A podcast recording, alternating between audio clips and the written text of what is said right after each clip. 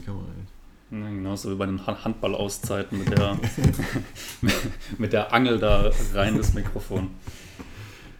Gut, ähm, was, ich dich, äh, was ich dich mal noch fragen wollte, wir haben ja Physiotherapeut, weiß ich, äh, manuelle Therapie ähm, als Fortbildung. Ähm, weitere Fortbildung, da haben wir noch gar nicht drüber gesprochen, hm. welche, welche Bereiche du dann noch abgedeckt hast, was dann quasi über, das, über, das, die, über die normale Physio-Ausbildung rausgeht. Ähm, ja, also eigentlich ist es ja so, dass du in der ähm, Ausbildung mehr oder weniger schon diverse andere Sachen quasi so ein bisschen anreißt. Also du hast auf jeden Fall ähm, Boba-Therapie mit drin gehabt. Ähm, du hast Lymphdrainage so ein bisschen mit drin gehabt. Du hast manuelle Therapie so ein bisschen mit drin gehabt. Ähm, und dann noch ein paar andere Themen, was jetzt so zu den großen Fortbildungen gehört. Und davon habe ich jetzt nur die MT noch mhm. als ähm, Zertifikatskurs quasi abgeschlossen. Also so, dass wir das auch bei der Krankenkasse abrechnen könnten oder ich das persönlich auch bei der Krankenkasse abrechnen könnte. Äh, und dass es auch offiziell anerkannt ist. Und ähm, das war es im Prinzip, ja gut, und die Lymphdrainage-Fortbildung habe ich halt gemacht. Mhm. Das war es im Prinzip mit den großen Fortbildungen. Ähm, bei den großen, die großen Fortbildungen sind halt diese Zertifikatsfortbildungen, wie gesagt, die sind dann offiziell auch abzurechnen. Und von so kleineren Fortbildungen habe ich Flossing gemacht, okay. Medical Flossing. Okay. Äh, relativ am Anfang nach meiner Ausbildung. Das haben wir jetzt in der Praxis haben wir jetzt gar nicht gemacht. Das habe ich jetzt gar nicht gesehen Zeit, nee, wo ich da war. Ja. Weil ich es auch nicht mache. Okay. Es hat so seine Gründe. Okay. Ähm, ist in erster Linie eine persönliche Präferenz, warum ich das nicht mache. Es war halt auch ein Tageskurs. Okay. Es waren, glaube ich, fünf oder sechs Stunden tatsächlich mit dem äh, Herrn Ahlhorn heißt er, glaube ich, also einer der, derjenigen, die das in Deutschland groß machen oder einer der Vorreiter in Deutschland. Bei dem haben wir das gemacht. Äh, auch hier in Köln-Kalk. Ah, tatsächlich. In der Döpferschule. Ähm, und ich habe in Brühl mit meinem Chef zusammen den Functional Trainer Level 1 gemacht. Okay. Ähm, beim Eberhard Schlimmer. Mhm. Von Perform Better war das, Perform Better ist ja. das, ja. Sag genau. mir was. Mhm. Da haben wir den ersten Kurs gemacht. Das war auch so ein Wochenendkurs. Ist dann definitiv eher Richtung ähm, schon, äh, Fitnesstraining. Mhm. Weniger natürlich dann Richtung Physiotherapie, aber da wir das ein bisschen in der Praxis einbauen, ähm, haben wir das einfach mal auch dann belegt. Ja, ich meine, gehört ja auch dazu, ab und zu mal mit jemandem genau. zu trainieren. Da kann es ja definitiv nicht schaden, wenn man in dem ja. Bereich ein bisschen was macht.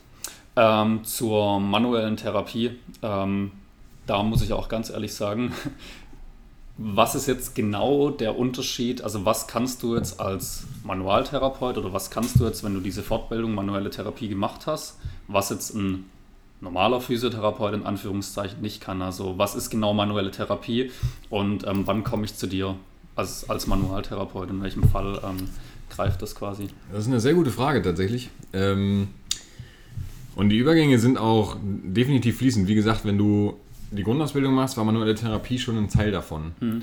Und wenn du letztendlich dann die Patienten vor dir hast und die kommen mit einem Krankengymnastikrezept, ignorieren wir sowieso mal so ein bisschen, was die Ärzte draufgeschrieben haben, weil wir ja letztendlich auch nochmal unsere unsere eigene Diagnostik machen mit jeder Behandlung und am besten auch einen Befund zur ersten Behandlung, dass du ganz individuell auf denjenigen eingehen kannst. Und dann entscheidest du ja eh, ob du mit dem aktiv trainierst, was jetzt per Definition dann eine Krankengymnastik wäre. Also mhm. das Anleiten eines Kranken quasi zum Üben mhm. und dann auch zum Eigenübungsprogramm. Ähm, oder du machst halt äh, muskuläre Techniken, was schon wieder so ein bisschen in Massage reingehen würde weil letztendlich jede Muskeltechnik irgendwie eine Art von Massage ist. Mhm. Wo jetzt gewisse Formen dann halt nochmal einen speziellen Namen haben, aber trotzdem kann man das irgendwie alles unter Massage bzw. unter Muskeltechnik, Weichteiltechniken fassen. Und die manuelle Therapie ähm, wäre dann halt auch nochmal eine, eine Maßnahme dazu, die, wir, die man mit einbauen kann. Jetzt kommt es ein bisschen darauf an, nach welchem Konzept man das Ganze belegt hat es gibt verschiedene manuelltherapeutische Konzepte, die eigentlich immer auf Einzelpersonen aufbauen. Zum Beispiel ähm, Maitland, ähm, ja, jetzt habe ich Kaltenbach, das ist ein, das ist ein Fahrzeughändler, wie heißt der nochmal? Kaltenborn. Ähm, die zwei sind zum Beispiel so ziemlich mit die größten. Die haben ihre, ihre eigenen Regeln in der manuellen Therapie und, und da ging es am Anfang so ein bisschen auseinander und mit der Zeit, wo sich die Physiotherapie weiterentwickelt hat, sind diese Konzepte aber immer weiter gefasst worden, sodass da jetzt zu diesen manualtherapeutischen Konzepten Diagnostik dazu gehört, ähm, halt die, die traditionelle Behandlung von Gelenken durch mhm. Bewegung. Ich kann gleich auch nochmal eben eine Definition von manueller Therapie sagen. Ähm, dann auch die Weichteiltechniken an der Muskulatur, ähm, passives, aktives Bewegen, ähm, das Management des Patienten. Also das ist eigentlich, eigentlich ein ganzheitliches Konzept, mhm. wo man eigentlich auch dann sagen könnte, ich kann den Begriff Physiotherapie vielleicht auch durch, durch muskuloskeletale, muskuloskeletale Therapie ersetzen, was dann gleichbedeutend wäre wie manuelle Therapie. Weil der Begriff ist eigentlich mittlerweile so ein bisschen überholt. Manuelle Therapie kommt ja davon, dass man eigentlich was mit den Händen macht, also mhm. Manus, Hand. Ja, genau.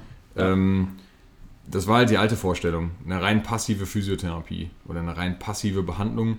Ähm, wie gesagt, wenn jetzt jemand mit Kniebeschwerden zu einem kommt, dass man dann halt nur äh, Kniegelenkstechniken macht und der Patient selber nicht aktiv wird, weil das Aktive wäre dann wieder die Krankengymnastik gewesen. Mhm. Und wie gesagt, die Konzepte haben sich ein bisschen weiterentwickelt und mittlerweile sagt man halt, etwas grober gefasst ist es die Behandlung von bewegungsabhängigen Beschwerden durch bewegungsabhängigen muskuloskeletalen Beschwerden, so das müssen wir ganz klar unterscheiden, ja. ähm, durch Bewegung weil die Techniken, die du anbringst, letztendlich auch in erster Linie Bewegungen sind. Halt sehr gezielt, aber es ist auch erstmal nur Bewegung. Okay, also es sind auch diese ähm, Therapien von, vom Muskelsystem sind damit drin, weil bei mir, also ich meine Vorstellung, manuelle Therapie war dann eher auch auf das Gelenksystem ähm, bezogen, sage ich mal, aber es ist schon dieses muskuloskeletale System. Also genau. beides fällt würde unter manuelle ja. Therapie fallen.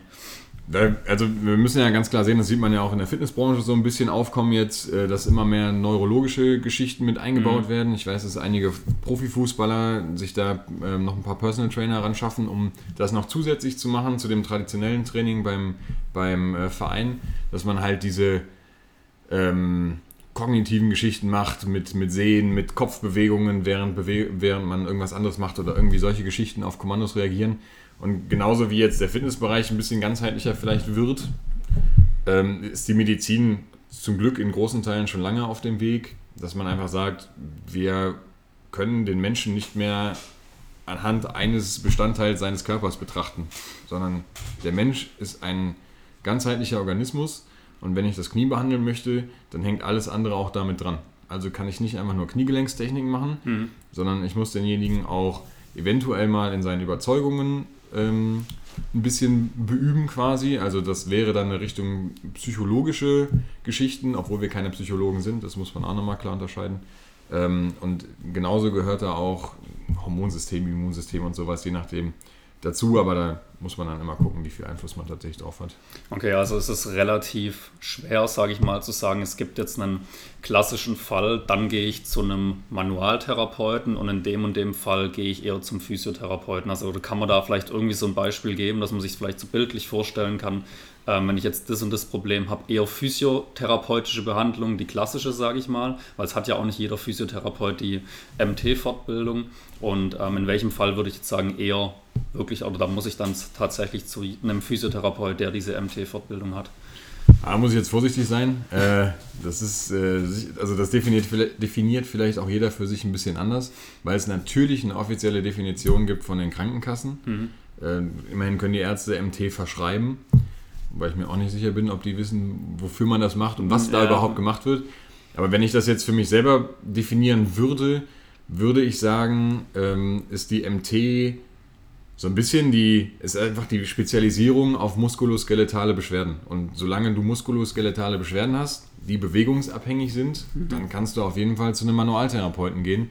Das heißt aber im Umkehrschluss nicht, dass du nicht auch zu einem Physiotherapeuten gehen kannst, der keine MT-Ausbildung genossen hat der wird eventuell eine andere Therapie machen, was aber nicht heißt, dass sie nicht weniger effektiv ist. Also ich sag mal, wahrscheinlich ist ein Manualtherapeut einfach aufgrund des zusätzlichen Wissens, was du in der Fortbildung bekommst, qualifizierter für komplexere Beschwerdebilder. Okay, okay. Also wenn ich jetzt ähm, egal welche Schulterbeschwerden auch immer beispielsweise habe, ähm, dann kann es sein, dass der Manualtherapeut da vielleicht nochmal den einen oder anderen Ansatz hat, ähm, wie jetzt einer, der nur in Anführungszeichen Physiotherapeut ist. Genau. Aber okay. es kann ja genauso gut sein, dass jemand, der 30 Jahre im Beruf ist und nie einen Manualtherapeuten mhm. gemacht hat, trotzdem davon Ahnung hat. Ja, ja, klar. Also diese Abgrenzung ist einfach dann schwierig. Genau. Es gibt jetzt nicht so ganz klar, das ist ein Fall für einen Manualtherapeuten, ja. das ist ein Fall für einen Physiotherapeuten, genau. sondern es geht schon ziemlich ineinander über. Ja. Okay. Gut, wir haben ja dann über diese ähm, Gelenk, Gelenke jetzt gerade schon gesprochen, Gelenktechniken, ähm, worüber wir auch schon gesprochen haben und was ich ein sehr spannendes Thema finde, weil ich es wirklich fast in jeder Trainingseinheit, in jeder Coaching-Einheit erlebe, ähm, ist dieses Gelenkknacken, sage ich mal, also diese Gelenkgeräusche. Ähm, ich habe das, wie gesagt, also gerade dann beim Aufwärmen, wenn man Mobility-Teil macht, gerade am Anfang vom Training, wo man sage ich mal, noch nicht hundertprozentig warm ist, ähm, ich erlebe es bei mir selbst, bei Leuten, mit denen ich trainiere. Da kommt halt ständig irgendwie, knackt mal die Wirbelsäule einmal durch, knackt mal die Schulter bei irgendwelchen Bewegungen etc. Und da ist ja immer so die Vorstellung, ich renke ein Gelenk ein oder man sagt ja auch immer, oh, jetzt bin ich eingerenkt, da ist was eingeknackt. Ähm, und manchmal wird man dann auch gefragt, ja, ist das jetzt schlimm? Ähm, passi was passiert da? Und ähm, ich habe da nicht so richtig eine Antwort drauf. Ähm, vielleicht kannst du mir da helfen, was, was da passiert. Ähm, wenn jetzt, sage ich mal, wie gesagt, das kennt ja jeder, manche können ihre Finger knacken, manche ihre Zehen, bei vielen knackt die Wirbelsäule ständig. Ähm, was da passiert, wenn diese Gelenke knacken? Ja. Ähm, also grundsätzlich müssen wir quasi zwei Arten des Knackens unterscheiden. Wie auch immer dieses Knacken jetzt geartet ist. Also es gibt ja auch, für, für den einen ist es vielleicht, äh, der beschreibt es als Springen mit einem Ton. Mhm dann dieses Knacken und dann ist auch so ein bisschen individuell, was dann dabei rauskommt. Aber dieses klassische Knacken der Finger zum Beispiel oder dieses einmalige Knacken der Wirbelsäule und danach äh, fühlt man sich gut, das ist tatsächlich das, was auch viele Leute irgendwie schon mal gehört haben, die Geschichte mit diesen Gasbläschen in der Gelenkflüssigkeit, die sich ganz natürlich, ganz physiologisch ähm, über die Zeit in unserer Gelenkflüssigkeit bilden quasi einfach eine Veränderung des Aggregatzustandes. Und wenn es zu diesem Knacken kommt, und da ist man sich noch nicht ganz sicher, entweder bilden die sich oder die platzen. Und okay. dann ist dieses, dann kommt dieses Knackgeräusch zustande und das war's auch schon. Also eigentlich hört sich immer cool an, total unspektakulär mhm. eigentlich. Also innerhalb der Gelenkkapsel haben wir eine Gelenkflüssigkeit, so, genau. da bilden sich ja. quasi Bläschen und wenn ich die richtig verstanden habe, ob dieses Knacken herrührt durch die Bildung von den Bläschen oder durch das Platzen von den Bläschen, kann man nicht hundertprozentig genau. mit hundertprozentiger genau. Sicherheit sagen. Also ist zumindest mein aktueller Stand. Okay.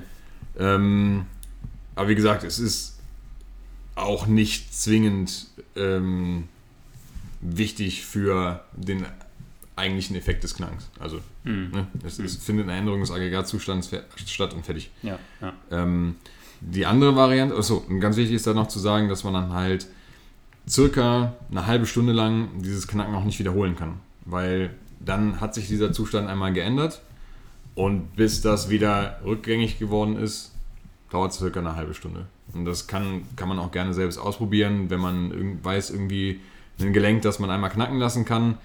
Ähm, dann kann man es gerne nochmal versuchen, dann wird es nicht funktionieren. Dann ist es wahrscheinlich, oder sind es auf jeden Fall diese Gasbläschen in der Gelenkflüssigkeit. Mm, okay. Und die andere Variante, muss man ganz ehrlich gestehen, und das ist halt auch wieder nur mein aktueller Stand, äh, weiß man nicht warum manche Gelenke ständig knacken. Bei jeder Bewegung, also es gibt ja Leute, die die Arme kreisen lassen und es knackt bei jeder Wiederholung mhm. oder bei jeder Umdrehung. Es gibt Leute, die ihren Fuß kreisen lassen und es knackt andauernd. Da kann man ein bisschen spekulieren oder vielleicht weiß man auch die ein oder andere Sache, dass mal Sehnen springen, spürt man ja auch manchmal. Aber auch da darf man sich dann nicht immer zwingend, also nur weil man das spürt, darf man nicht zwingend sagen, das ist das Knacken. Mhm. Es kann auch sein, dass es nicht knackt und die springt trotzdem und man spürt es. Das, da kann man halt nicht so direkt einen Zusammenhang herstellen. Und da gilt einmal die Faustregel, solange das nicht wehtut, ist es gar kein Problem. Okay, aber wir haben auf jeden Fall nicht das, weil ich glaube, so stellen sich viele Leute vor und so habe ich es mir tatsächlich auch vorgestellt, dass jetzt irgendwie ein Gelenk nicht richtig sitzt, beziehungsweise ein Gelenkpartner vielleicht oder die Gelenkpartner zueinander jetzt nicht optimal stehen und durch dieses Knacken, durch einen Druck dann von einer bestimmten Stelle oder ähnliches dann die Gelenkflächen wieder in die richtige physiologische, perfekte Position rutschen. Also ähm, dahingehend passiert gar nichts. Also das ist zum Glück nicht der Fall, äh, weil das ist halt dieses mechanische Denken, was in vielen Köpfen steckt. Wir sind kein Auto, wir sind keine Maschine, wir sind ein lebender Organismus mit Anpassungsmöglichkeiten und zum Glück von Haus aus einem sehr, sehr guten, stabilen System. Und äh, natürlich ist das Erste, was wir immer so, so merken, ist so, so, also dieses Unwohlsein oder Schmerzen. Da ist schon viel passiert, bis wir das überhaupt spüren. Mhm. Und dann sind bis dahin auch schon gewisse Dinge vielleicht nicht mehr der Norm entsprechend, aber trotzdem sind die nicht schlimm, weil unser Körper kann das ab. Und äh, wenn wir uns dann mal so eine Wirbelsäule zum Beispiel angucken, der Klassiker ist ja, der Wirbel ist rausgesprungen. Genau. Wie oft habe ich das, das schon gehört? Das ist ja die Vorstellung genau. immer. Oder jetzt habe ich meinen Wirbel wieder eingeknackt, jetzt genau. können wir loslegen. So genau. im Training habe ich das oft, ja. Und schön ist dann noch die äh, Aussage auch von manchen Medizinern oder Fachpersonal, äh, bewegen Sie sich mal bitte diesen Tag nicht mehr so viel oder machen Sie keinen Sport, sonst rutscht er wieder raus. Mhm. Katastrophale Vorstellung. Auch für einen Patienten muss man ganz ehrlich sagen, äh, wenn man sich da auch wieder ein bisschen Wissenschaft so anguckt, dann hat das negative Effekte auf die Heilung. Ganz klar, weil das einfach eine, eine falsche Vorstellung ist und eine, die eine gewisse Gefahr birgt, weil Bewegung jetzt auf einmal was Schädliches sein könnte. Mhm. Aber ich glaube, also ich habe mich schon gefragt, warum dieses, dieser Gedanke so, so eingepflanzt ist in vielen Köpfen. Und ähm, natürlich wird das auch einfach ganz, ganz viel propagiert. Also man muss ja heute noch YouTube anmachen, guckt sich irgendeinen Chiropraktiker an oder auch einen möchtegern Chiropraktiker oder irgendwelche äh, toll belesenen Sportler oder so, die einem dann erzählen wollen, wie man seine Wirbelsäule wieder in Position bringt. Und da, wenn man sich die Anatomie der Wirbelsäule aber zum Beispiel mal anguckt und man würde jetzt mal das Gesamtsystem nehmen, also die Wirbel, die Bandscheiben, die bandhaften Verbindungen, ganz, ganz wichtig, mhm. also die Bänder, die über die Wirbelsäule lauf, laufen und auch die, das Muskelsystem, dann ist da keine Bewegung möglich. Und wenn doch, und dann zitiere ich meinen Lehrer aus der MT-Fortbildung, dann liegst du auf der Neurochirurgie und hast eine Querschnittslähmung. Okay. Wenn, dein, wenn dein Wirbel tatsächlich die Position verändern sollte. Da, da muss schon unglaublich viel Gewalt aufgebracht werden, damit wir eine tatsächliche Veränderung einer Gelenkstellung haben. Und ich glaube, wir alle kennen die gewaltsame Veränderung eines Gelenks, also einer Gelenkstellung, mit den dahin, damit einhergehenden Schreien desjenigen, bei dem das gemacht worden ist, wenn er sich das Sprunggelenk gebrochen hat. Oder wenn, wenn das Knie vollkommen zerstört worden ist, dann, dann haben wir eine andere Gelenkstellung. Ja, Aber ja. die will auch nicht immer repositioniert werden. Deswegen, also äh, diese ganzen Techniken mit Einrenken, Ausrenken, das ist zum Glück ähm, nicht der Fall. Da passieren andere Dinge. Aber ähm, wie gesagt, wir sind keine, keine Roboter, wo man Teile hin und her schiebt, sondern wir sind ein Organismus und das System ist stabil und kräftig. Und das ist auch gut so, ja. Definitiv. Du hast gerade schon angesprochen, Chiropraktiker. Also wie gesagt, da gibt es ja wahnsinnig viele Videos, Chiropraktiker, Osteopathen, weiß ich nicht, ähm, wo es da auch dann oftmals mit Gewaltaufwendung, so sieht es tatsächlich aus, also mit einem einmaligen Impuls ähm, dann eben dieses Knacken hervorgerufen wird. Und ähm, wir hatten jetzt gerade, also es ist im Endeffekt nichts anderes wie Veränderung Aggregatzustand der Gelenkflüssigkeit. Ähm, aber man hat ja trotzdem einen lindernden Effekt. Auf, zumindest wird es oft berichtet. Also ich kenne es jetzt aus meiner eigenen Erfahrung. Ich weiß nicht, man steht morgens auf, knackt sich einmal durch, so renkt die Wirbelsäule ein, bewegt sich ein bisschen, fühlt sich ja danach besser. Also wir haben auch schon Leute erzählt, die dann eine chiropraktische Behandlung hatten. Irgendwie, ich habe mich die ganze Zeit blockiert gefühlt im Rücken. Ähm, dann war ich da, dann hat er einmal alles schön durchgeknackt, meinen ganzen Körper quasi. Und seitdem ist es super, seitdem ist es weg. Ähm, wie ist dann der Effekt zu erklären, beziehungsweise ähm, ja, also wenn es ja dann eben dieses Verschieben von Gelenken nicht gibt, ähm, was wir ja gerade besprochen haben, was natürlich auch absolut Sinn macht und auch wichtig ist, dass es nicht geht, ähm, aber dann diese schmerzlindernden äh, Effekte oder diese Verbesserung vom Wohlbefinden, wie kommt das dann zustande? Ähm, dafür müssen wir kurz definieren, was halt dieses Einrenken eigentlich ist. Ähm, man nennt das in der Fachsprache eine Manipulation. Und eine Manipulation ist im Prinzip eine Technik, die ähm, am Ende eines Bewegungsausmaßes ausgeführt wird quasi. Und das muss jetzt nicht unbedingt sein, dass ich zum Beispiel das Knie bis zum Maximum beuge, sondern das kann auch sein, dass ich einfach ähm, sogenannte accessorische Bewegungen, also Zusatzbewegungen, zum Beispiel dann halt doch das leichte Verschieben der Gelenkpartner, das ist möglich, aber dann sind die halt noch nicht raus. Aber äh, dass man das so ein bisschen nutzt oder dass man eine gewisse Vorspannung auf Gelenke aufbauen kann durch solche Techniken und dann am Ende dieser Bewegung einen sehr, sehr schnellen Impuls gibt. Ein kräftiger Impuls ist keine gute Manipulation. Der muss schnell sein, der muss schnell und kurz sein. Mhm. Und wenn man sich dann auch manchmal die Leute anguckt, bei denen es ein kräftiger Impuls war, die sehen danach auch nicht so gut aus. Weil das tut weh. Ja. Aber die schnellen Impulse ähm, sind dann halt eigentlich das, was ausschlaggebend ist. Und das halt in einer recht endgradigen Position. Also da, wo schon viel Vorspannung auf dem Gewebe stattfindet, gibt man jetzt nochmal diesen schnellen Impuls. Und das ist das, was eigentlich diese Effekte auslöst. Weil das ist natürlich was Extremes erstens, wir haben ein stark vorgespanntes Gewebe und wir haben eine unglaublich schnelle Bewegung dazu. Und das führt auf verschiedenen Ebenen in unserem Körper zu Veränderungen. Die erste Ebene wäre im Prinzip einfach das, was am Gelenk passiert. Und jetzt kommen wir zu dem glorreichen tixotrophischen Effekt. Das ist auch das, was ähm, letztendlich mit diesen Gasbläschen passiert, also das Verändern des Aggregatzustandes. Das heißt, mit diesem Impuls, den ich gebe, wird die Gelenkflüssigkeit quasi schlagartig flüssiger. Mhm. Und das ist Physik, mehr, also mehr Flüssigkeit, weniger Gas in der Flüssigkeit führt zu einem besseren Reibungsverhältnis. Das heißt, alleine dadurch kann ich mein Gelenk schon ein bisschen besser bewegen. Leider ist dieser Effekt, wie gesagt, nur eine halbe Stunde gültig. Ähm, oder vielleicht auch mal ein bisschen länger. Also das ist so ein, so ein, so ein Durchschnittswert. Ähm, aber dann ist es auch wieder so ein bisschen rückläufig. Genauso haben wir dann auch wieder Effekte auf Gewebestrukturen. Also wir geben dann viel über neurologische Impulse. Das heißt, die Wahrnehmung des Körpers an dieser Stelle führt zu Reaktionen unseres Körpers im Gewebe selbst und auch im umliegenden Gewebe. Also wir können auch davon ausgehen, dass wenn wir diesen Impuls geben, dass wir auf jeden Fall eine Schmerzlinderung erreichen, mhm. aufgrund dieses ja, unglaublichen Phänomens. Also da wird sehr, sehr viel an Informationen zum Gehirn geschossen, an positiven Informationen, wenn man es richtig macht, was im Gehirn dazu führt, den Schmerz zu inhibieren, also zu unterdrücken an dieser Stelle. Auf verschiedenen Ebenen der, der Schmerzwahrnehmung bzw. der Schmerzverarbeitung. Gleichzeitig haben wir damit dann zum Beispiel auch noch eine, ähm, ein Herunterfahren der Muskelspannung. Also das heißt, wenn ich diesen Impuls richtig setze, ähm, führt das auch automatisch dazu, dass die Muskulatur ein bisschen runterfährt und die Muskulatur damit auch wieder ein bisschen mehr Bewegung freigibt. Mhm. Ich weiß auch, dass man mit einer gut gesetzten Manipulation bei ähm, Schlaganfallpatienten mit, halbseitiger, mit halbseitigem Spasmus zum Beispiel, oder einem Spasmus im Arm, sagen wir lieber so, ähm, den man mit teilweise ganz schwer nur aufgebrochen, aufgebrochen bekommt, also beziehungsweise bewegt bekommt, mit einer guten Manipulation schlagartig die Muskelspannung in dem Arm runterfahren kann. Leider ist dieser Effekt auch wieder nur eine gewisse Zeit anhaltend, aber das zeigt ja irgendwie, was das dann doch im Körper auslöst.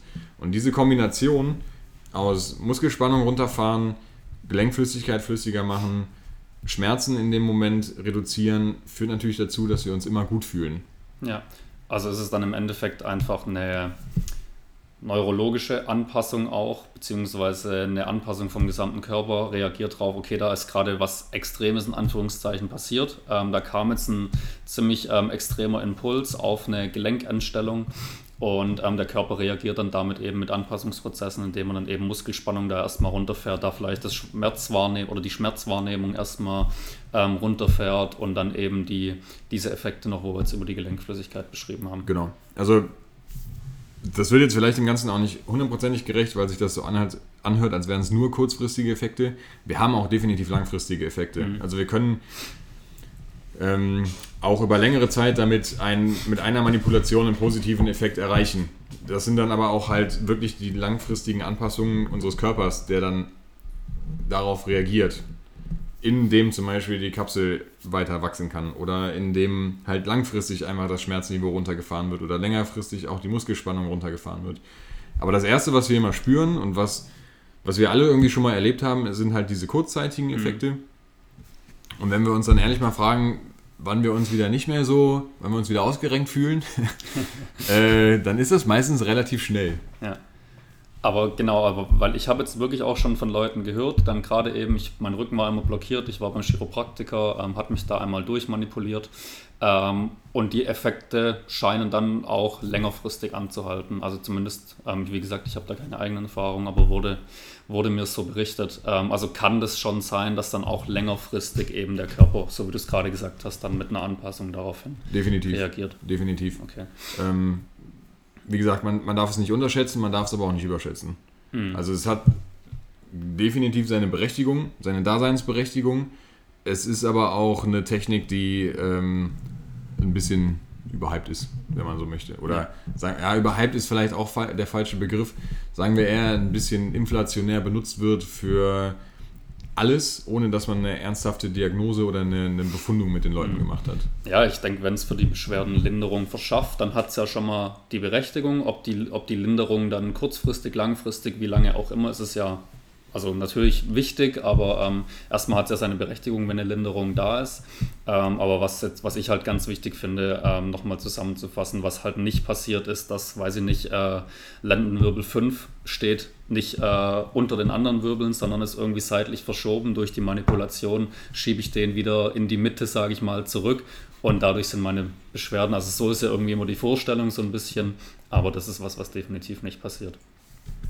Genau, das äh, wird keiner von uns hinbekommen. Und ist auch gut so, haben wir schon Das- gelernt. Genau. Ähm, genau, wir haben ja jetzt dann über diese, über diese extreme Manipulation, sage ich mal, besprochen, wo mit einem schnellen Impuls dann eben gearbeitet wird.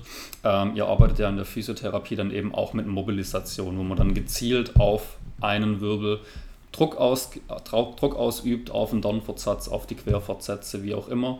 Ähm, und da versucht dann eine Mobilisation zu erzeugen. Ähm, wie ist das dann im Unterschied zu betrachten zu so einer Manipulation und was versuche ich mit so einer Mobilisation ähm, zu erreichen? Die Frage ist ja, ähm, da erstmal generell, was ich überhaupt erreichen möchte mit dem Patienten. Und das sind ja immer langfristige Verbesserungen von dem, was der Patient mir als Beschwerde zeigt. Und ähm, ich kann die- die Mobilisation kann ich einfach ein bisschen, bisschen besser steuern als jetzt zum Beispiel eine Manipulation. Eine Manipulation wäre im Prinzip nochmal eine, eine Weiterführung einer Mobilisation in der ja, wie soll man sagen, wenn man, wenn man das quasi ganz am Ende der Behandlung nochmal ein bisschen steigern möchte, dann könnte man auf jeden Fall nochmal eine Manipulation einbauen. Hm, okay. Und die Mobilisation hat ähnliche Effekte, nur nicht ganz so krass in, in dieser Millisekunde, wo dann halt was passiert, sondern wenn ich eine Mobilisationstechnik mache, wie gesagt, wir nennen das dann so accessorische Techniken, die man selber an seinem Körper, oder das sind Bewegungen, die man selber an seinem Körper nicht ausführen kann, ähm, dann mache ich das rhythmisch in einem gewissen Tempo. Wenn wir jetzt an der Wirbelsäule sind, zum Beispiel in 1 Sekundentakt, gibt dem Körper dann immer ein bisschen Zeit. Nehmen wir mal an, ich mache fünf Durchgänge, ah, eine Minute, mache dann immer ein bisschen Pause dazwischen. Mhm. Dann hat der Körper in der Zeit immer sich ein bisschen anzupassen. Der Körper hat dann durch diese Bewegungen halt gezielte Impulse bekommen und reagiert auch da eigentlich dann relativ schnell drauf. Also in so einem 20-Minuten-Termin können wir definitiv schon deutliche Unterschiede sehen. Mhm. Ähm, es ist aber halt nicht so wie bei der Manipulation, dass ich dafür eine Sekunde brauche. Gut, ich brauche für eine Manipulation auch länger mit dem Voreinstellen, aber das, der eigentliche Impuls ist Ja. ja dann ne, die eine Ja. Sekunde vielleicht. Ja. Ähm, und mit, dem, mit der Mobilisation ist das alles ein bisschen, ja, ein bisschen besser zu kontrollieren. Genauso ist es auch für die Leute, die gerade sehr schmerzhaft sind. Mit denen brauchst du meistens nicht mit einer Manipulation kommen. Schon gar nicht, wenn das angstbehaftet ist. Mhm. Und da ist so eine Mobilisation immer eine sehr, sehr feine, sehr angenehme Technik für viele Leute. Und da ist es dann auch so, dass wir wieder auf verschiedenen Ebenen unsere Effekte haben, genauso wie bei der Manipulation. Haben wir auch da einfach über die Dauer der Bewegung wieder diesen tixotrophischen Effekt, Mhm. dass wir die Gelenkflüssigkeit ein bisschen flüssiger bekommen. Wir haben ähm, Anpassungsprozesse, wobei ich da auch sagen muss, ähm, weiß ich nicht genau, wie deutlich da Unterschiede zwischen Manipulation und Mobilisation sind. Das steht mit Sicherheit in dem zeitlichen Zusammenhang. Ähm, vom Kapselbandapparat, vom Knorpelgewebe, von allen Geweben eigentlich, die dann halt diesen Bereich umfassen. Weil, ja, sollen wir da jetzt noch ein bisschen tiefer reintauchen? Gerne, ja. Weil ähm, zum einen ist es ja in unserem Körper so, dass regelmäßiger Input, regelmäßige Belastungen, und das kennen wir alle vom Krafttraining und das kennen wir auch alle vom Ausdauertraining, zu Anpassungsprozessen in unserem Körper führen. Mhm. Wichtig ist, diese Belastungen oder dieser Input muss adäquat sein. Das heißt, ich kann ja, wenn ich, mit mein, wenn ich Bizeps-Training mache, der Klassiker, ein paar Diskomuskeln trainieren ähm, und ich mache das normalerweise 3x10 Wiederholungen mit 10 Kilo und mache jetzt aber dann 3x10 Wiederholungen mit einem Kilo, dann passiert einfach nichts, weil dieser Input nicht adäquat gewesen ist. Und genauso muss man das dann auch bei der Therapie steuern. Also man darf nicht zu wenig, aber auch nicht zu viel machen. Mhm will ich 3x10 mit, mit 20 Kilo machen, kommt gar nichts dabei rum und, und genauso wird der Körper auch nicht darauf reagieren, weil es einfach eine Überlastung gewesen ist. Ähm, und so ist es dann auch so, dass sich zum Beispiel die Kapsel oder die Bänder oder was auch immer da rum, rum, drumrum liegt, ähm, anpassen können. Weil wir haben in unseren Geweben Fibrozyten, ähm, ähm, ja, Nehmen wir mal die Fibrozyten als erstes. Die Fibrozyten sind die Zellen, die quasi entweder den Aufbau oder den Abbau von Bindegewebe steuern. Mhm. Das heißt, wenn wir uns nicht belasten, werden aus den Fibrozyten Fibroklasten mhm. und diese bauen unser Gewebe ab, weil unser Körper immer Interesse daran hat, Energie zu sparen. Ja. Was wir nicht bewegen, brauchen wir nicht. Was wir nicht belasten, brauchen wir nicht. Kann weg. Wenn wir jetzt aber Bewegung dahin bringen, werden aus den Fibrozyten Fibroblasten mit B. Ja. Fibroblasten und Fibroblasten bauen auf. Das heißt, wenn ich diese Mobilisation jetzt lange genug mache und intensiv genug mache, kann ich halt aus den Fibrozyten Fibroblasten machen und diese Fibroblasten letztendlich dann dazu antreiben, zum Beispiel das Kapselgewebe zu erweitern, was mir letztendlich wieder mehr Bewegungsfreiheit gibt. Oder was verletztes Kapselgewebe dann repariert, unter anderem. Da stecken natürlich immer mehr Prozesse noch dahinter. Ja. Ähm, das gleiche gibt es für Knochen. Auch da hat vielleicht jemand schon mal gehört, die, diese Geschichten von Shaolin-Mönchen, die am Anfang ihrer Karriere in Sand boxen.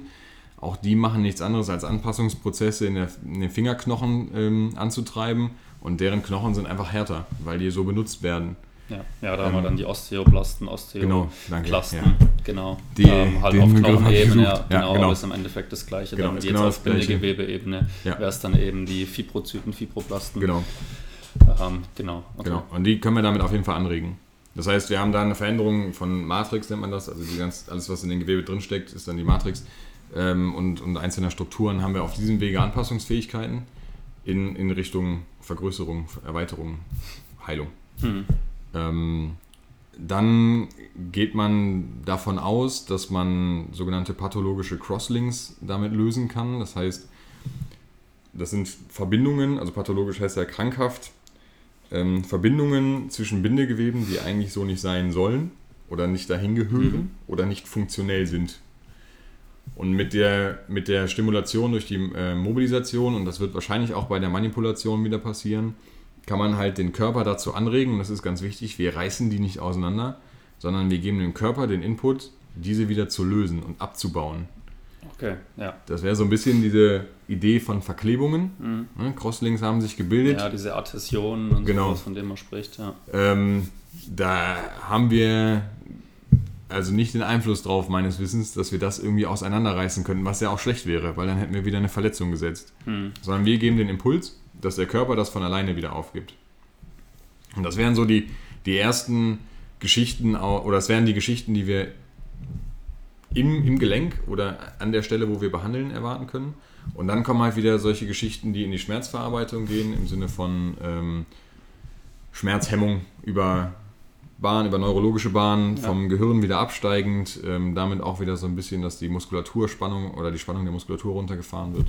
Und dass wir damit dann halt häufig auch einfach längerfristig, weil wir halt über diesen längeren Zeitraum auch positive Impulse geben, äh, längerfristige Umbauarbeiten bekommen.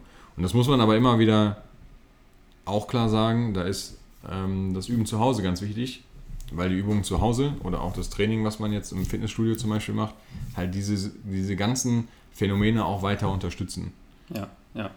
Also ist ja quasi dann der einzige Unterschied ist ja, dass die, ähm, die Mobilisation dann eben diese accessorische Bewegung ist, wo ich halt nicht selbst gezielt meinen dritten Halswirbel mobilisieren kann, Ähm, wenn ich mich aber ausreichend bewege und ähm, Mobilitätstraining, sage ich mal, mache, ähm, habe ich ja ähnliche Effekte. Also es geht eigentlich immer darum, ähm, dass ich eine Bewegungseinschränkung habe und ihr dann eben in der Physiotherapie mit einer Mobilisation versucht, diese Bewegungseinschränkung zu verbessern oder diese Einschränkung zu lösen, indem eben das Gewebe ganz gezielt beansprucht wird und der Körper dann infolgedessen, in Folge auf die Beanspruchung dann eben reagieren soll mit einer bestimmten Anpassung. Dann. Also genau. wie, weil du hast ja dieses, dieses Beispiel, das ja tatsächlich jeder kennt vom Krafttraining, ähm, ich reiz meine Muskulatur, und habe dann in Folge eine Anpassung, einen Anpassungsprozess zu erwarten, wenn diese Reizung, wenn dieser Input eben, sage ich mal, wenn dieser, wenn, wenn er eben physiologisch war oder wenn der eben angebracht war. Also bei einer zu großen Reizung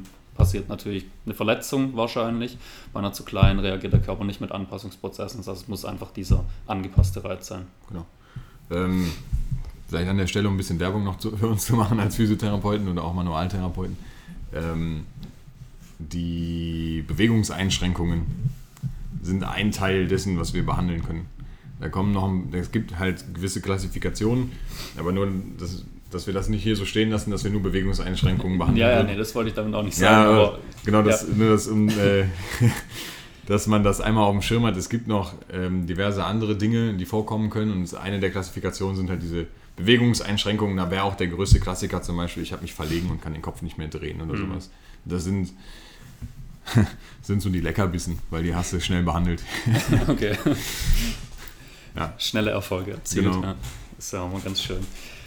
Ähm, wir haben über diese, über diese Crosslinks, über diese bindegewebigen Verklebungen, was es auch immer sind, äh, jetzt schon gesprochen, das ist schon angesprochen. Und da ist natürlich dann auch wieder dieser Klassiker Black Roll. Ähm, Blackroll verspricht ja auch immer, ähm, eben man rollt jetzt über das Gewebe drüber und löst dann eben genau diese Verklebungen, diese Adhäsionen. Ähm, ich denke mal, ist wahrscheinlich dann auch wieder sehr mechanisches Denken. Ähm, haben wir ja vorhin schon gesagt, der Körper ist meistens nicht so mechanisch. Ähm, was kann ich mit der Blackroll erreichen? Ist es da möglich, ähm, sowas zu erreichen oder sind es dann auch wieder nur diese Anpassungen, die dann in Folge an eine Therapie mit der Blackroll ähm, dann eben ausgelöst werden? Also, ja, das mit der Black Roll ist so eine Sache. Ähm, ich weiß nicht, wie du dich damit beschäftigt hast mit der Studienlage. Also ich weiß, dass es ähm, ziemlich kontrovers diskutiert wird, ähm, soweit. Und also ich kann aus eigener Erfahrung sagen, da ist es auch so, man hat ja, wenn man anfängt mit der Black Roll zu arbeiten, ziemliche Schmerzen beim übers Gewebe zu rollen. Und dann ist ja auch wieder diese Vorstellung, okay, da ist irgendwas verklebt, da ist irgendwas nicht ganz so ähm, ja, da ist irgendwas nicht ganz optimal im Gewebe, das ist vielleicht auch nicht so gut versorgt. Ähm, wenn ich das regelmäßig mache mit der Black Roll, sind die Schmerzen irgendwann weg und dann ähm, ist ja schon so die Vorstellung, okay, da hat sich jetzt was getan, auch wirklich auf, ähm, ja, auf, auf physiologischer Ebene tatsächlich was verändert. Ähm, aber ja, das ist dann halt die Frage, inwieweit das tatsächlich der Fall ist oder inwieweit das halt auch wieder, oder dieser Effekt, ähm, dass ich mich danach auch besser fühle, eben wieder nur dadurch herrührt, dass ich vielleicht dass der Körper im Nachgang mit Anpassungsprozessen dann eben reagiert. Ja, ähm, also ich bin ganz ehrlich, ich habe mich ein bisschen mit, mit der Studienlage zum Thema Blackroll nur beschäftigt, hm. ähm, weil ich das, weil ich die Blackroll als Mittel in unserer Praxis gar nicht nutze. Ähm, ich habe auch gewisse Erfahrungen damit gemacht als Sportler. Ich bin ja selber auch Handballer und wir, als der Hype aufkam, ähm, Blackroll haben wir das auch gemacht zum Warmmachen. Ja. Ähm, oder auch manchmal zum Cooldown.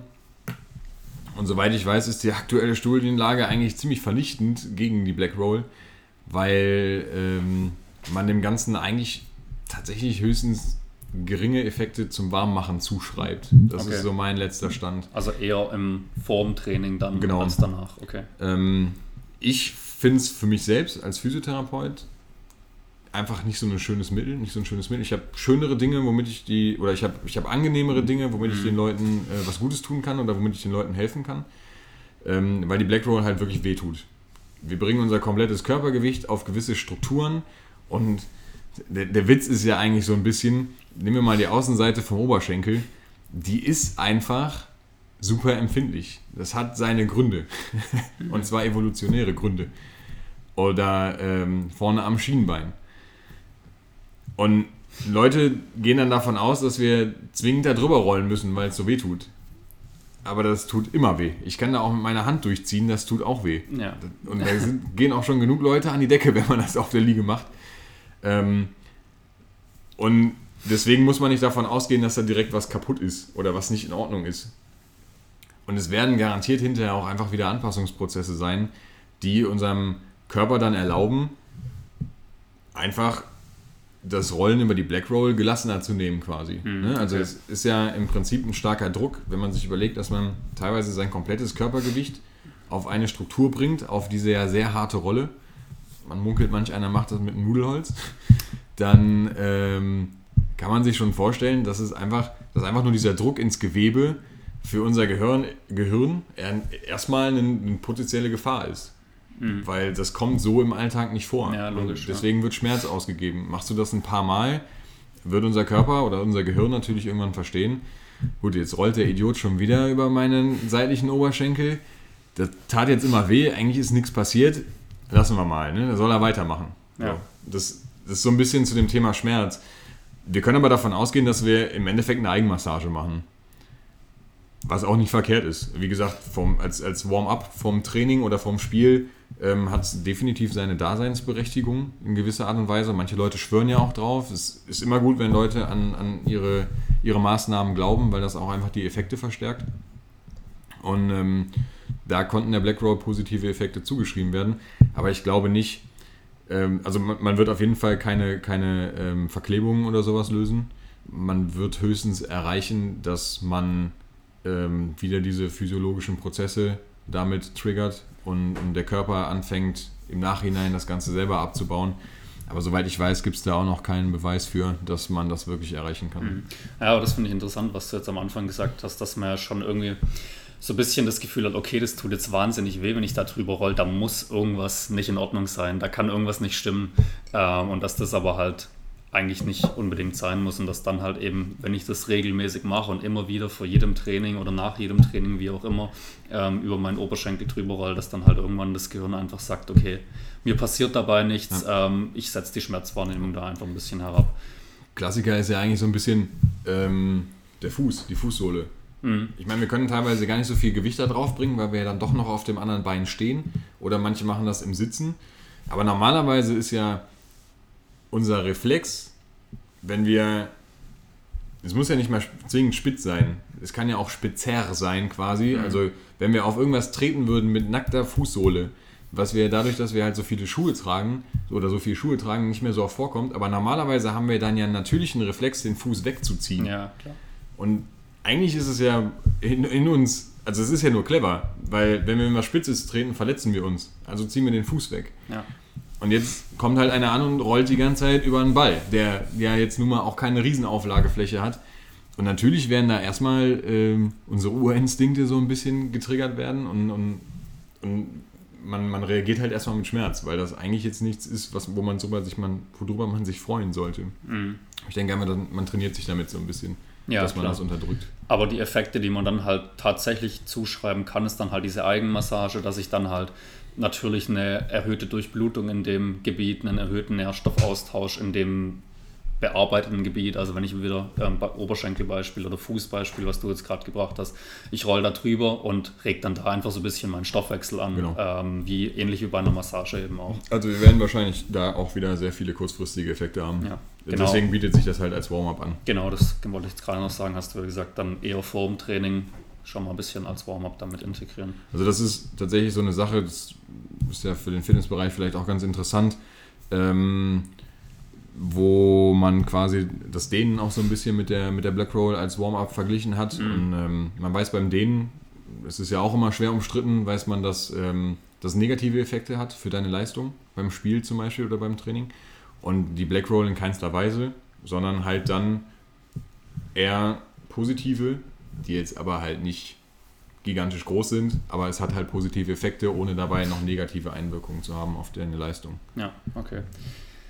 Dehnen hast du gerade schon angesprochen, auch ein sehr interessantes Thema. Also ich meine, äh, ich als Torwart dehne mich auch vorm Training tatsächlich, versuche es dann in dynamischer Art und Weise zu machen, also jetzt nicht in eine Endposition, sage ich mal. Ich gehe jetzt nicht in Spagat und halte es ähm, für mehrere Minuten vorm, vorm Training, sondern versuche das eher eben in dynamischer Art und Weise mit Beinschwüngen zum Beispiel oder mit ähm, ja, einfach ein bisschen dynamischeren Sachen zu machen. Ähm, was hat denen für Effekte? Also da auch wieder einmal kurzfristig, wenn ich mich jetzt vorm Training dehne, natürlich auch dann wieder durch dieses Aufwärmen, ähm, wenn ich, sage ich mal, am Anfang meine Zehenspitzen nicht berühren kann, ich mache mich warm, dehne mich ein bisschen dynamisch, dann komme ich irgendwann runter. Ist ja ein kurzfristiger Effekt, den ich auch relativ schnell erzielen kann. Ähm, Im Vergleich zu einem langfristigen Effekt, ich muss ja wirklich lange trainieren, mich lange dehnen, viel Beweglichkeitstraining machen, um irgendwann mal einen Spagat zum Beispiel zu können. Ähm, wie ist das zu unterscheiden? Welche Anpassungsprozesse finden da statt? Ähm, ja, also das können wir vielleicht in drei, drei ähm, Kategorien abstufen. Die erste Kategorie wäre quasi der, der kurzfristigste Effekt. Mhm. Das heißt, wir gehen ja davon aus, dass wir unsere Muskulatur dehnen. Sehnen sind nicht dehnbar, sondern wir dehnen unsere Muskulatur im Sinne von, wir verlängern die. Mhm. Das ist ja eigentlich das, was wir erreichen möchten. Und da ist es dann so, dass ähm, wenn wir uns die Muskulatur angucken oder vieles Bindegewebe, haben wir gewisse Fasertypen, die sind nicht elastisch und fest. Das ist das Bindegewebe, was uns letztendlich auch dann stützt und mhm. hält. Und wir haben Fasern, die sind elastisch. Und das sind diejenigen, die uns quasi wieder zurückbringen in die Form, die wir eigentlich haben, falls wir mal auf Länge kommen. Weil wir bringen uns ja immer auf Länge, wenn wir uns, uns bewegen. Ja. Also irgendwas ja. wird immer verlängert und irgendwas wird immer angenähert. Und wenn wir uns jetzt intensiv dehnen, dann ist es halt so, dass wir dadurch, dass das Gewebe halt nicht sofort zurückschnellt wie ein Gummi, was wir jetzt flitschen lassen, sondern einen gewissen Zustand hält, ist es einfach so, dass wir erstmal die beweglichen Fasern ein bisschen auf Länge bringen mhm. und wir dadurch dann halt diese kurzfristigen Effekte bekommen, dass wir halt zum Beispiel, wenn wir uns ein bisschen mobilisieren oder ein bisschen dehnen, dass wir irgendwann unsere Füße bewegen können und am nächsten Tag ist der Effekt ja meistens dann leider schon wieder weg. Ja. Wahrscheinlich auch schon wieder nach einer Stunde oder so. Ja. Ähm, da ist es aber auch so, wenn wir dann direkt nochmal auf den Warm-up-Aspekt eingehen möchten.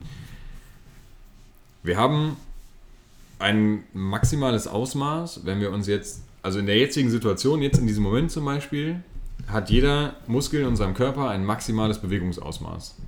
So, und da können wir maximal nochmal 8% drüber gehen an Länge von dem, was er eigentlich hat, der Muskel, mhm. bevor er abreißt. Okay. Und bei 5% können wir schon davon ausgehen, dass es einreißt. Also dass wir die ersten Verletzungen haben. Ich weiß nicht, ob, das, äh, ob du das schon mal vielleicht gemacht hast. So ein, so ein intensives Dehntraining und am nächsten Tag hast du brutalen Muskelkater gehabt. Mhm.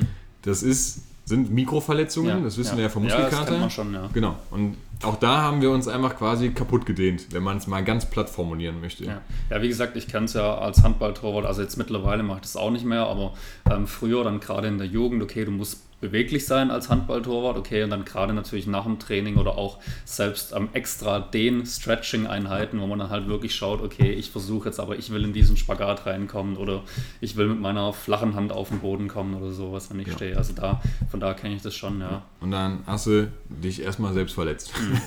ja. wenn du es übertrieben hast.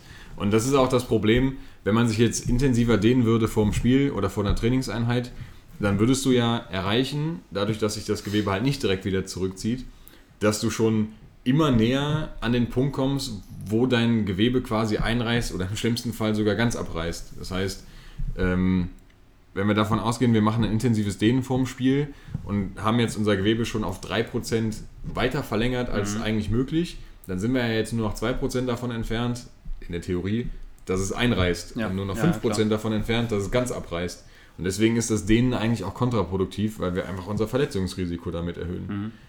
Aber das ist so die, die erste Stufe, womit wir unsere Beweglichkeit zumindest für einen gewissen Zeitraum verbessern können.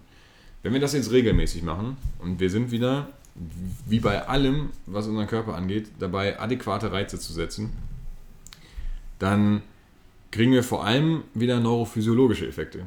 Als allererstes. Mhm. Unser Körper gibt einfach mehr Bewegung frei, indem er eine größere ähm, Verlängerungstoleranz entwickelt.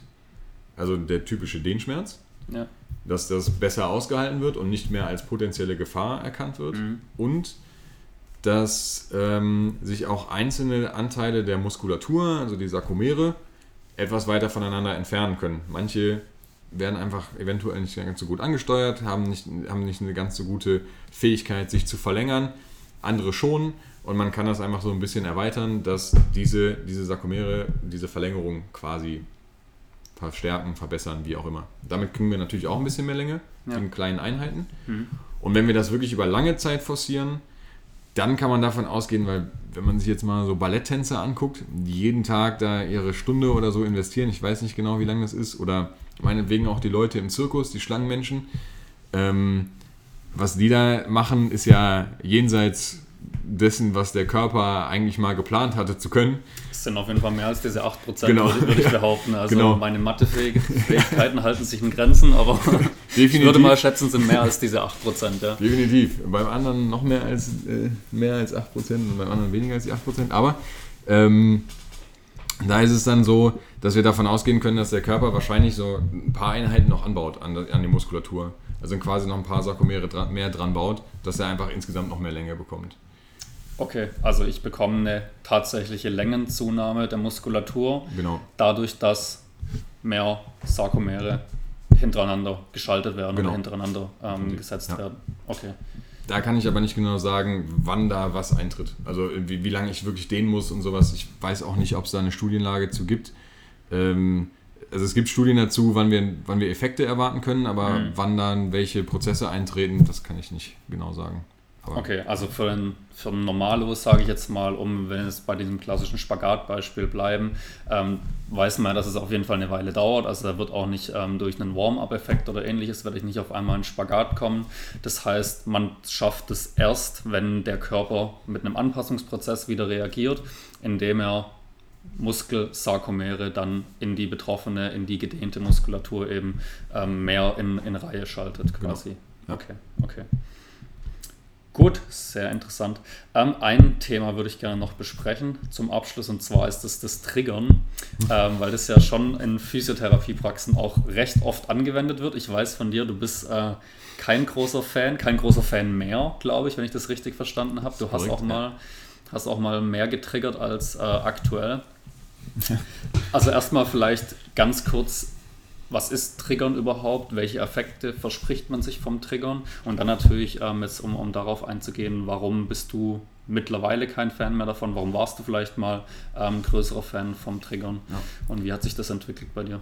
Ähm, also die Theorie, hinter der, die Theorie hinter der Triggerpunkttherapie ist schon fast simpel. Man geht davon aus, dass jeder Muskel in unserem Körper vorgeschriebene Triggerpunkte entwickeln kann, wenn der Muskel quasi Beschwerden macht oder in einem verspannten Zustand ist. Mhm. Sagen wir vielleicht so. Ähm, diese Triggerpunkte, es gibt da extra Bilder und Tabellen quasi für, wo sich diese vorgeschriebenen Triggerpunkte auf der Muskulatur befinden sollen. Das ist schon so ein bisschen, also das ist von demjenigen, der die Triggerpunkte quasi gefunden und, und die Triggerpunktentherapie erfunden hat. Äh, das ist auch schon so ein bisschen überholt, weil man eigentlich davon ausgehen kann, ein, ein Muskel bildet nicht nur vorgeschriebene Triggerpunkte aus, sondern er bildet meistens eher in diesen Gebieten diverse Triggerpunkte eventuell mhm. aus. Das, das, merkt man auch, wenn man dann anfängt zu triggern.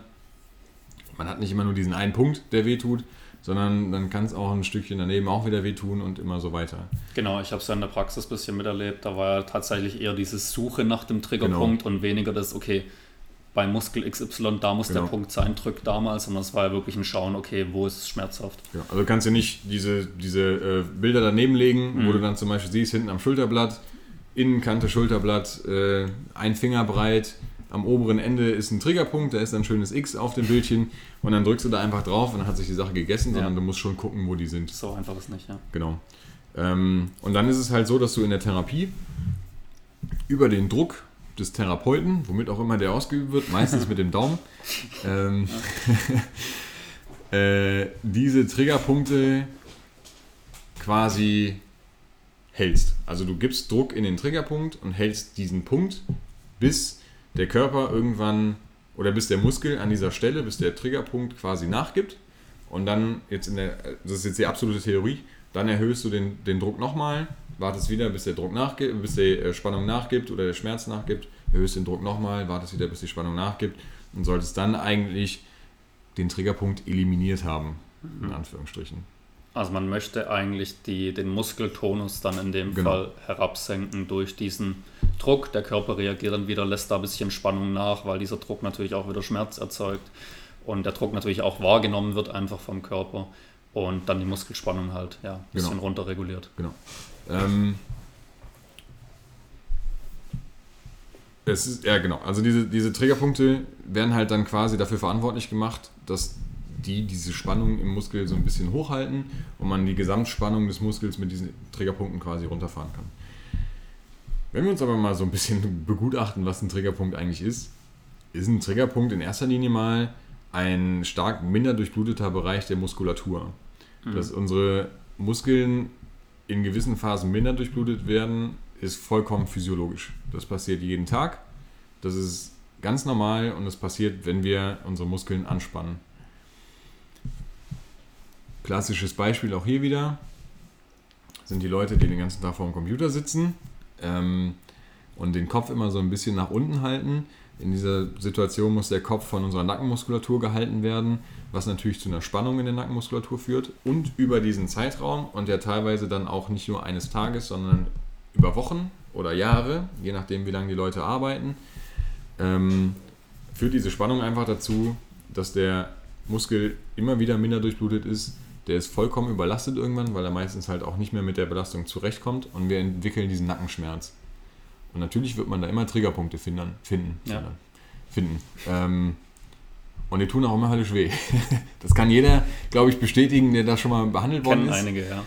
Und äh, die Nackenmuskulatur ist auch so ein, so ein Bereich, äh, der tut sowieso mal richtig weh, wenn man da reindrückt. Auch wieder so ein bisschen aus der Evolution heraus der Hals ist halt ein wichtiger Bereich unseres Körpers, da laufen viele Arterien durch, das ist empfindlich. Ja. Ähm, und wir gehen halt davon aus, dass wenn wir die, diese Muskeln triggern, dass wir den Muskel wieder entspannen können und die Leute bei der Arbeit keine Schmerzen mehr haben. Mhm. Jetzt ist es ja aber so, dass wenn wir dieses Beispiel schon nehmen, dann ist ja dieser Triggerpunkt, diese minder, stark minder durchblutete Stelle, herbeigeführt worden durch die andauernde Anstrengung. Das heißt, wenn ich den Muskel runterfahre, kann ich ja nicht davon ausgehen, dass er jetzt auf einmal die nächsten 30 Jahre hält oder der, der Belastung standhält, sondern die Belastung war zu viel bis zu diesem Zeitpunkt. Ja, ja. Und deswegen ist das mit der Triggerpunkttherapie häufig eine recht kurzfristige Sache. Weil ich das eigentliche Problem nicht behandelt habe, sondern ein Triggerpunkt ist vielleicht manchmal, und jetzt wollen mich vielleicht auch manche Leute dann kreuzigen, eher ein Symptom. Ja. Es gibt Untersuchungen bei Migränepatienten, dass die Triggerpunkte ausbilden in den Nackenmuskulaturen. Also ne, nicht jetzt nur der Trapezius, sondern auch in anderen Bereichen der Nackenmuskulatur. Ähm, und dass man damit in keinster Weise die Migräne positiv, also die Migräne heilen kann, sagen wir so.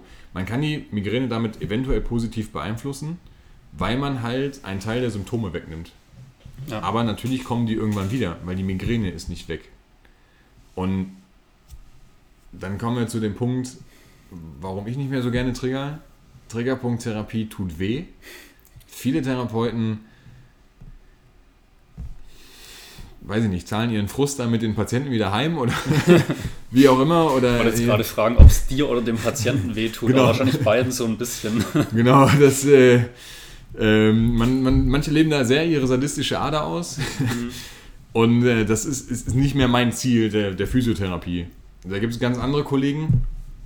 Kann ich auch ein bisschen aus dem Nähkästchen plaudern, aber äh, es sind halt Schmerzen für teilweise wirklich kurzfristige Effekte. Und das, das möchte ich meinen Patienten nicht mehr antun, weil ich auch einfach keinen Sinn mehr darin sehe. Mhm. Ich kann eigentlich nicht erwarten oder ich kann es nicht, nicht als, als, als toll empfinden oder als großartig empfinden, wenn mein Patient am Montag zur Behandlung kommt, zwei Tage geht es ihm ein bisschen besser. Donnerstag kommt er wieder und es ist wie vorher, aber zwei Tage war es ja besser. Also trigger ich wieder. Dann kommt er wieder den nächsten Montag. Am Wochenende war es ganz gut. Sonntag hat es vielleicht wieder angefangen. Trigger ich wieder. Und das wird immer so weitergehen, mhm. weil das Problem nicht behoben ist. Genau, also als Ursache haben wir ganz klassisch eigentlich ein Missverhältnis wieder von Belastung und Belastbarkeit. Genau. Und da würde es ja dann langfristiger halt, okay, man kann dann vielleicht Trigger nutzen, um einmal diese Symptome zu mindern, aber langfristig hilft ihm dann ja zum Beispiel, wenn wir jetzt gerade diese ähm, vom vielen Sitzen herrührenden Beschwerden oder sowas haben, ein Training zum Beispiel oder im Stehen mal zu arbeiten, die ja. Arbeitsposition zu ändern etc. Ähm, das bringt dann langfristige Effekte, aber mit dem Triggern, da kannst du schon das Symptom behandeln. Die Muskelspannung lässt dann auch mal kurzfristig nach, aber wenn er sich am nächsten Tag wieder ins Büro sitzt, wieder acht Stunden die gleiche Arbeitsposition inne hat, dann ähm, wird es auch halt relativ schnell ja. wieder kommen. Da habe ich dich richtig verstanden. Genau, das, okay. also genau so ist es. Ja. Ähm, jetzt sind wir natürlich vielleicht noch ein bisschen auf diesen einen Aspekt angegangen, Überlastung. Mhm. Und da muss man vielleicht auch nochmal einfach ganz klar sagen, unser Körper ist gemacht für Bewegung. Und das ist in unserem Alltag immer weniger der Fall. Deswegen werden statische Geschichten, lange sitzen, lange stehen und so, werden immer irgendwie Beschwerden herbeirufen. Und manche Leute müssen einfach mal ihr, ihre alltäglichen ähm, Brauchtümer oder ihr, ihre alltäglichen ähm, Abläufe so ein bisschen verändern, damit es denen alleine schon ohne Behandlung besser geht. Das, das geht ja, teilweise klar. recht flott.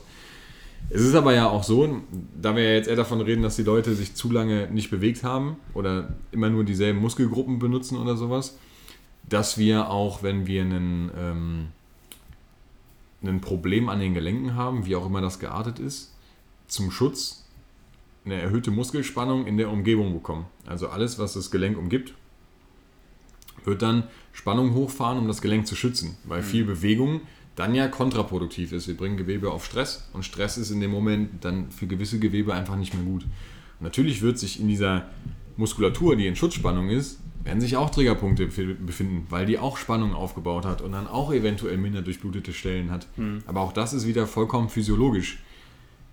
Man sollte jetzt die Triggerpunkttherapie nicht einfach verteufeln und sagen, das ist alles Bullshit, das sollte man nicht machen, weil es auch diverse Situationen gibt, in denen das auch mal sinnvoll sein kann.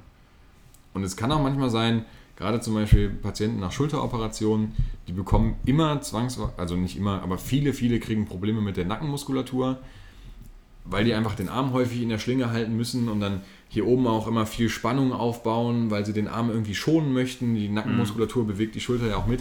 Dann kann man da natürlich auch einfach mal ein bisschen was zur Linderung machen in dem Wissen, dass ja, es nicht klar. auf ewig hält. Ja, ja, aber hat ja dann wieder seine Berechtigung, wenn ich dem Patient dann vielleicht auch nur kurzfristig, aber wenn so eine Akutsituation da ist, dann halt auch mal kurzfristig ja schon was gewonnen ist, wenn ich ihm kurzfristig helfen kann. Genau. Ja. ja. Okay.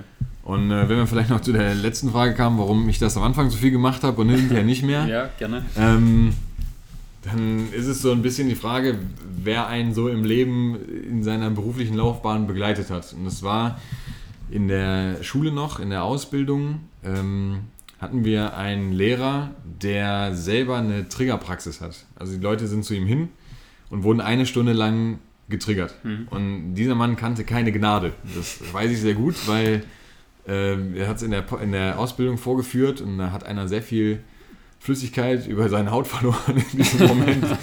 ähm, und auch meine Mutter wurde dorthin geschickt von mir. Okay. Äh, wir haben immerhin damit eine Knie-OP verhindern können. Also, mhm. ne, wie gesagt, es hat irgendwie seine Daseinsberechtigung. Auch da müsste man jetzt nochmal drüber sprechen, was da letztendlich passiert ist. Aber das ist auch wieder ein anderes Thema. Ähm, aber ich war halt auch dabei, wie meine Mutter eine Stunde lang zum Triggern war und auch wieder viel Wasser über die Haut verloren hat und und äh, danach auch eigentlich fast schon nicht mehr Auto fahren konnte, weil die so fertig war, weil das den Körper so angestreckt hat, eine Stunde lang. Und mhm. dieser Mann war sehr, sehr gut da drin, die Triggerpunkt-Therapie zu verkaufen als fast schon Allheilmittel. Vielleicht hat er es nicht so bewusst gemacht. Er hat es einfach überzeugend rübergebracht. Er hat es mit Begeisterung gemacht. Und wir haben es so angenommen als Unwissende oder als Lernende, dass wir mit Triggerpunkttherapie sehr viel machen können. Und das war zum Beispiel mit den manuellen Techniken nicht unbedingt der Fall. Das hat man vielleicht nicht immer so ganz verstanden am Anfang. Kann an den Schülern liegen, kann daran gelegen haben, wie es unterrichtet worden ist. Ähm, und die sind so ein bisschen, ja, fast schon in Vergessenheit geraten, weil du nicht so richtig wusstest, was du damit anfangen sollst. Und alles, was in die Praxis kam, wurde getriggert. Mhm. weil du einfach direkt gedacht hast, ja, Rückenschmerzen, ja, Quadratus, Borum, gib ihm. Und es war aber irgendwann so, und das ist vielleicht auch ein Problem mit vielen Leuten ähm, oder mit vielen Therapeuten, man hat so sein Schema und das wird irgendwie nie so richtig hinterfragt, weil hat irgendwie immer geklappt. Hm. Oder ich habe eigentlich nie so richtig aufgepasst, wie es dem Patienten dann ging. Oder ich mache den Patienten dafür verantwortlich, dass es nicht besser geworden ist, obwohl ich ja eigentlich eine gute Therapie gemacht habe. Solche mhm. Sachen gibt es alle. Ja, klar. Und ich bin in, in dem ersten Jahr, äh, in dem ich gearbeitet habe und viel getriggert habe, mir taten auch irgendwann die Daumen weh, ähm, echt unzufrieden geworden, weil ich das Gefühl hatte, ich habe so viele Patienten, die kommen einfach nicht voran oder die haben wirklich immer nur diese kurzfristigen Effekte. Und gerade wenn es ein bisschen komplizierter geworden ist, ich erinnere mich an eine, an eine Dame mit äh, Rückenbeschwerden, mit ähm, linienförmigen Ausstrahlungen in ein Bein runter. Ich habe die ganze Zeit überlegt, was das sein könnte. Und ich, ich, wusste es zu dem damaligen Zeitpunkt nicht. Ich weiß heute, dass es eine neurologische Geschichte war mit diesem Schmerz ins Bein runter. Mhm. Daher machst du mit Triggern eigentlich nicht viel, eigentlich quasi gar nichts. Und die habe ich getriggert, ich glaube 18 Behandlungen lang. Und es, sie sagte, ja, es ist, ist, ganz okay, aber das im Bein, das bleibt die ganze Zeit. Und der Rückenschmerz ist mal da und mal nicht. Ich weiß nicht, was danach aus ihr geworden ist, aber es war auf jeden Fall kein zufriedenstellendes Ergebnis. Und ich bin mir relativ sicher, dass ich sie heute besser behandeln könnte und schmerzfrei kriege, eventuell in diesen 18 Behandlungen. Soll sich nicht zu weit aus dem Fenster lehnen.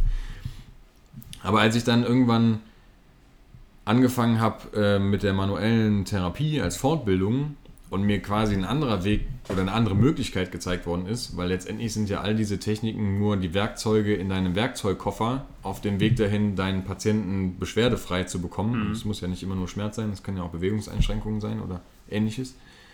Ähm, waren das einfach die angemesseneren Techniken, die langfristiger besser funktionierenden Te Techniken oder langfristig besser funktionierenden Techniken und vor allem die Techniken, bei denen die Patienten mir nicht direkt beim ersten Druck von der Liege gesprungen sind. Mhm, ja. Also ich behaupte, ich war dann auch relativ gemäßigt, aber manche Leute wollten schon weg. Und das kann ja eigentlich nicht das Ziel meiner Therapie sein. Also ich bin heute definitiv auf dem Stand, die Leute sollen zu mir kommen und wenn sie gehen, sollen sie sich besser fühlen als vorher. Mhm. Und das muss nicht zwingend der Fall sein, ähm, weil die weniger Schmerzen haben. Das kann auch einfach nur der Fall sein, weil sie jetzt wichtige Informationen mitgenommen haben. So, dann kann man auch mal nur mit den Leuten reden. Ne, das, das gehört alles dazu. Und bei der Trägerpunkttherapie, da kommt immer erstmal die Erstverschlechterung. Nicht immer, aber häufig. Und die mhm. wird auch häufig als positiv angesehen, weil das dann was bringt. Ja, das, kann, das, hört man oft, ja. Genau, ne? Es muss ja wehtun. Genau, es muss ja wehtun. Ich muss da jetzt einmal durch, und es muss ja was bringen. Ne? Genau. Ich hatte auch mal in, der, in, der, in dem ersten Jahr den Fall, dass ich eine Frau mit Nackenbeschwerden getriggert habe und die hat am nächsten Tag angerufen, weil sie so extreme Kopfschmerzen hat, dass sie nicht genau wusste, ob das jetzt normal ist oder nicht und ob sie zum Arzt gehen soll. Da habe ich mir gedacht, also das kann nicht Ziel meiner Therapie sein, den Leuten einen beschissenen Tag am nächsten, äh, am nächsten mhm. Tag quasi zu bescheren. Und ähm, deswegen nehme ich von der Therapie, von der Triggerpunkttherapie so ein bisschen Abstand und weiß halt, dass ich auch jede andere Massagetechnik einsetzen kann ähm, mit einem ähnlichen Erfolg oder mit dem gleichen mhm. Erfolg. Okay. Deswegen, ja. also ähm, ja. deswegen habe ich das Ganze so ein bisschen umgestellt. Ja, also man, man hört es ja oft, oder ich habe das auch schon gesehen, gerade im Sport hatten wir auch mal eine Physiotherapeutin, die wahnsinnig viel getriggert hat und nicht mit dem Daumen, sondern mit einem schönen Triggerstab. Und ähm, wenn dann da eben die Leute mit einem komplett blauen Rücken teilweise oder ja, eben genau. mit, mit, diesen Punkten, die eben getriggert wurden, halt tiefblau und mit wahnsinnigen Schmerzen dann rauskommen, ähm, dann, also natürlich, wenn man dann sagen würde, okay, man macht das mal und dann ist wirklich alles perfekt, wäre es ja nochmal was anderes, aber so wie du es jetzt beschrieben hast, das auf sich zu nehmen für dann eine Linderung von zwei, drei Tagen, für eine kurzfristige Linderung auf jeden Fall, das kann halt eigentlich nicht das, ja. das Ziel sein. Genau. Ja, also das ist definitiv. Und wenn wir jetzt dann über die blauen Flecken sprechen, dann haben wir ja eigentlich letztendlich offensichtlich eine Verletzung gesetzt. Es hat immerhin eingeblutet. Mhm. Und ich wollte auch nicht meine Patienten verletzen.